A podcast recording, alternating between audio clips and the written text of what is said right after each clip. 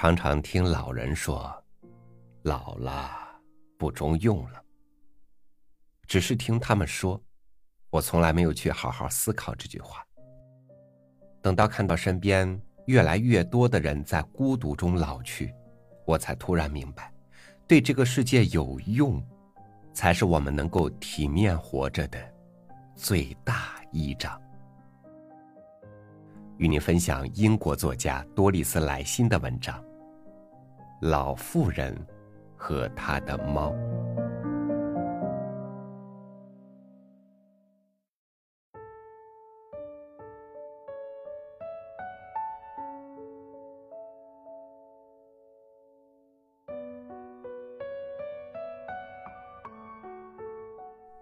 她叫黑提，生于二十世纪初。自从丈夫二战后一个严冬死于肺炎，他就一直独居。他有四个子女，其中一个女儿每年给他寄圣诞卡片，除此之外，对他们来说他是不存在的。他们都是体面人，有家有车有好工作，而他不体面。他做买卖旧衣服的生意。自得其乐，推着那架塞满了衣物的旧婴儿车，在路上推来推去。一天，他看见一只迷路的小猫在污秽的角落里打颤发抖，就带它回家。公屋是不准饲养宠物的，但执行并不严格。猫来了后，黑提的社交生活变得频繁。这家伙经常数夜不归，他得主家敲门寻找。而猫有时又会被人踢打成跛脚回来，或同同类打架，满身是血。不久，猫就变成了伤痕累累的斗士，撕破了一只耳朵，面目全非，满身虱子。他一身彩纹，黄色小眼。比起那些名门之猫，自是望尘莫及。但它非常独立，吃腻了猫罐头、面包或盒装肉汁时，它便自己去抓鸽子。大楼里到处是猫，还有两只狗。它们在灰色水泥走廊上追逐打架，有时候留下大小便。有人向市政当局投诉。决定执行宠物管制条例，将猫处死。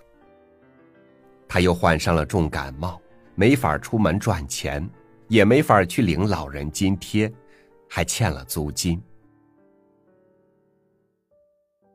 一天晚上，他求一位有车的邻居帮忙，把电视机、猫、几捆衣服、婴儿车等行李载到贫民区的一间屋子前。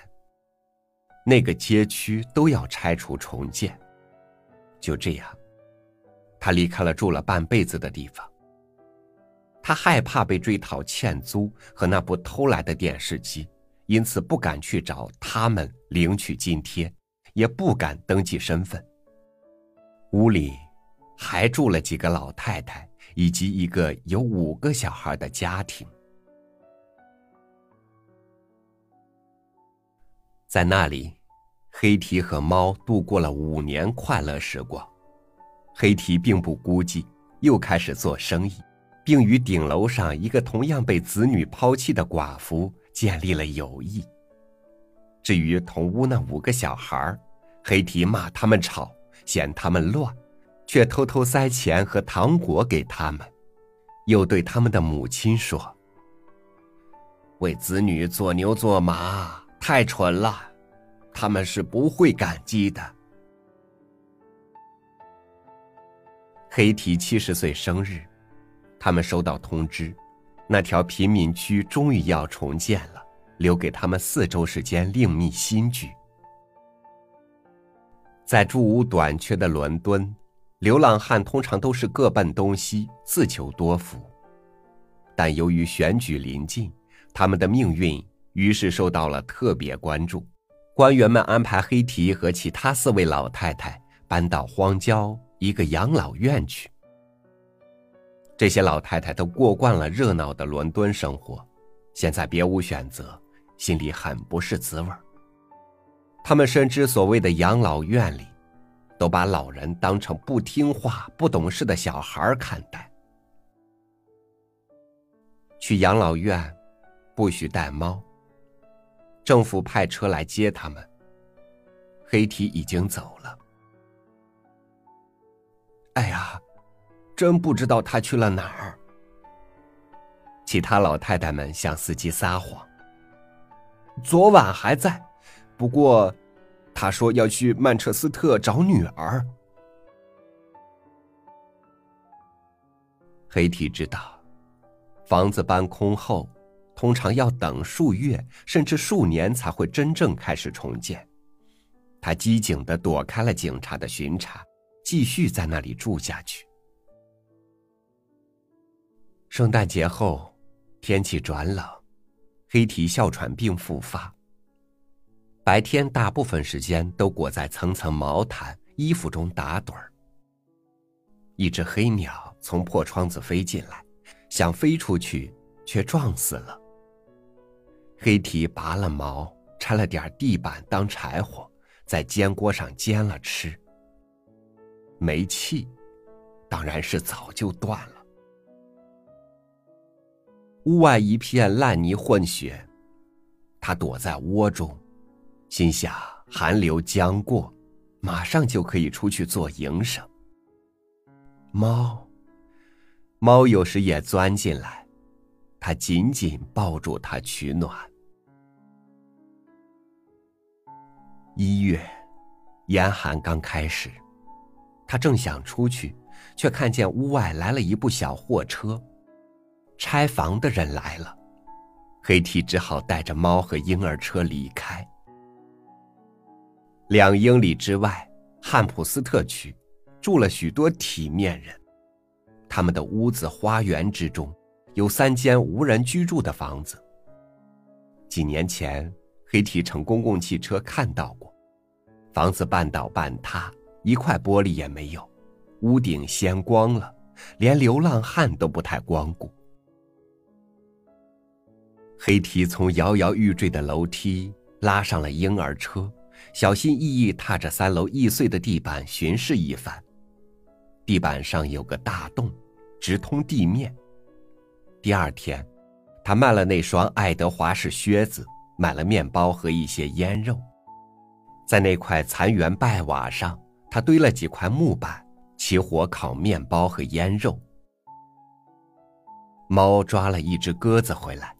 他也拿来烤，但他怕火苗太高引起大火，也怕烟火上冒引来警察注意，于是浇熄了火。鸽子血淋淋的，不好吃。他心绪烦乱，心想，那可能是冬日方长，春天遥遥无期的缘故。事实上，他病了。雪花从毫无阻拦的窗口嗖嗖飘入，黑体选了个角落安置自己。他在瓦砾中找到一块塑胶布铺在地板上，垫上毯子，再堆上一大堆衣服。他钻了进去，身边放了一块面包。黑体时而打盹儿，时而咬一小口面包。望着雪花轻轻飘飞，猫蹲坐在他身旁，看着那张探出衣堆外的铁青色老迈脸孔，伸出爪子轻轻触抚。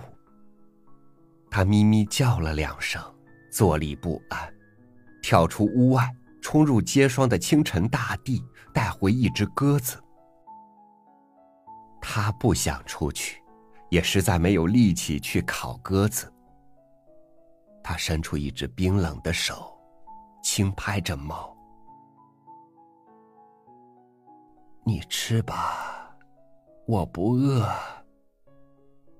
谢了，他说。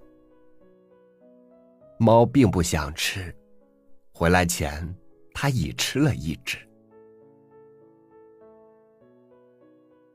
第二天清晨，黑提听到楼下有脚步声和说话声，他跳出一堆，躬身躲在一堆剥落的灰泥和柱子后。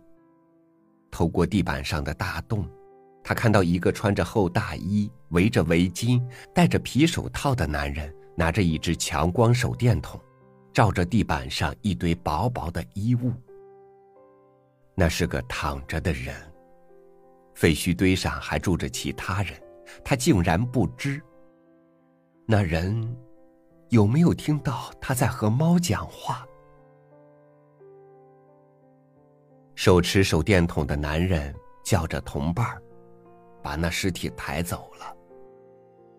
原来，凌晨两点到五点间，伦敦市由一队队工作人员巡视各区腐朽空置的房子，收集尸体，免得白天收拾有碍观瞻。黑提十分紧张，坐了一夜。直到灰蒙蒙、冷清清的晨光照过来，他知道，自己真的病情危重。他全身剧烈颤抖，抖得自己四分五裂。猫坐在膝上，给他添点暖意。他知道，除非让他们发现送医院治疗，否则自己熬不到春天。但送院之后。一定会被送到养老院。那猫怎么办？他的手指轻揉老猫的癞痢头，说道：“他们抓不到你的，我会照顾你。”中午时分，太阳从油腻腻、灰溜溜的云层中渗出了一点黄光。他摇摆着爬下腐朽的楼梯，上街去了。大家看见一个身材高大、憔悴的老妇人，苍白的脸上一片火红，干瘪的双唇铁青，推着婴儿车，车上破鞋烂衫，纠结一团。他一路喃喃自语：“好心的人。”送给我你那漂亮的旧衣服吧，我好饿。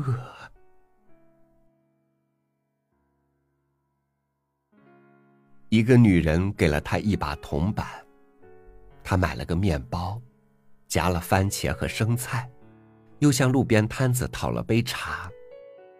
他又觉得，自己或许可以熬过冬天了。回到废墟，他整晚搂着猫，拥在发寒的胸前。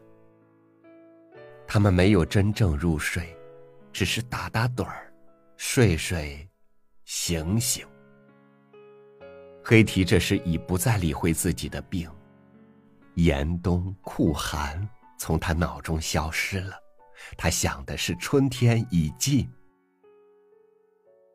前一天，他脑子还算清醒。现在则一片混沌。他高声说笑，还在地板上攀爬，在烂布堆中翻找一张圣诞卡片。他的乖女儿四年前寄来的。他厉声指责四个子女：“我从来没亏待你们。”他对着隐形的证人。邻居、社工、医生大声嚷道：“从来没有让你们缺吃缺穿，从来没有。你们小时候吃的穿的都是最好的，不信，去问他们，问呐。”他焦躁不安，又叫又吵。猫从他身边跳开，弓着身子注视着他。第二天傍晚，猫看到黑体身上裹着毯子，坐在一个角落里，头垂在胸前。老鼠沿着墙壁木条爬上来。老猫冲下楼去。一两周后，天气转暖，寻找尸体的工作人员闻到了臭味儿，才找到了它。至于那只猫，它来到一个古老的教堂墓地，加入流浪猫的行列。市府官员来捕猫时，有些猫逃开了，但老妇人的猫被捉住了。其实它根本没有逃。任由人抱走。他驯服，喜欢亲近人。要不是这么老的话，或许可以找到新家。但他实在太老了，又一身恶臭，体无完肤。因此，他们给了他一针，让他安息吧。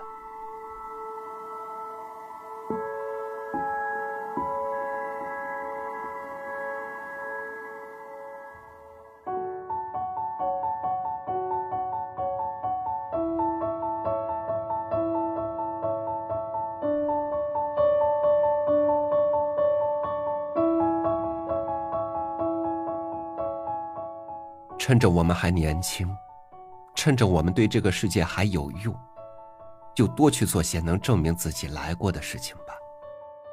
不要等到像老人、像老猫的境地，只能被凄惨的遗弃。只是我不明白，这个世界的一切的人和事，在有没有用这个判定上，究竟由谁说了算呢？感谢您收听我的分享，欢迎您关注微信公众号“三六五读书”，收听更多主播音频。我是超宇，明天见。泛黄的照片，静静的摆在木桌前，冲动、倔强、烦恼，穷其一生。去思考，他坐在我身边，被晚霞映红了双脸，忽然感叹时过境迁，一切都会变。老人把心锁在破旧的箱子，绣在了皱纹上。研究是默契的搭档，白发像皎洁的月光，老人把眼睛擦亮，对准月亮，呼唤着那个他，可再也听不到回答，骤然间潸然泪下。啦啦啦啦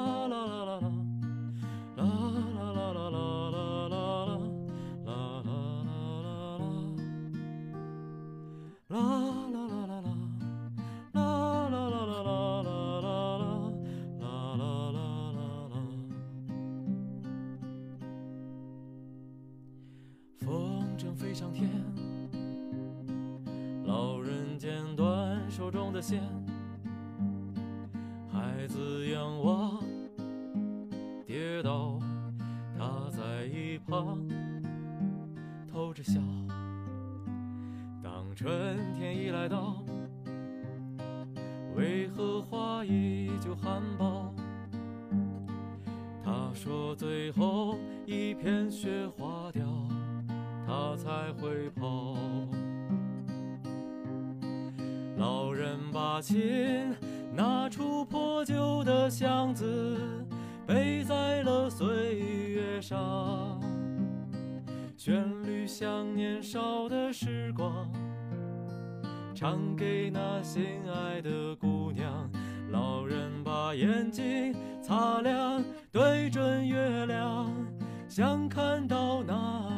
他舞步在微风中悠扬，那莫斯科郊外的晚上。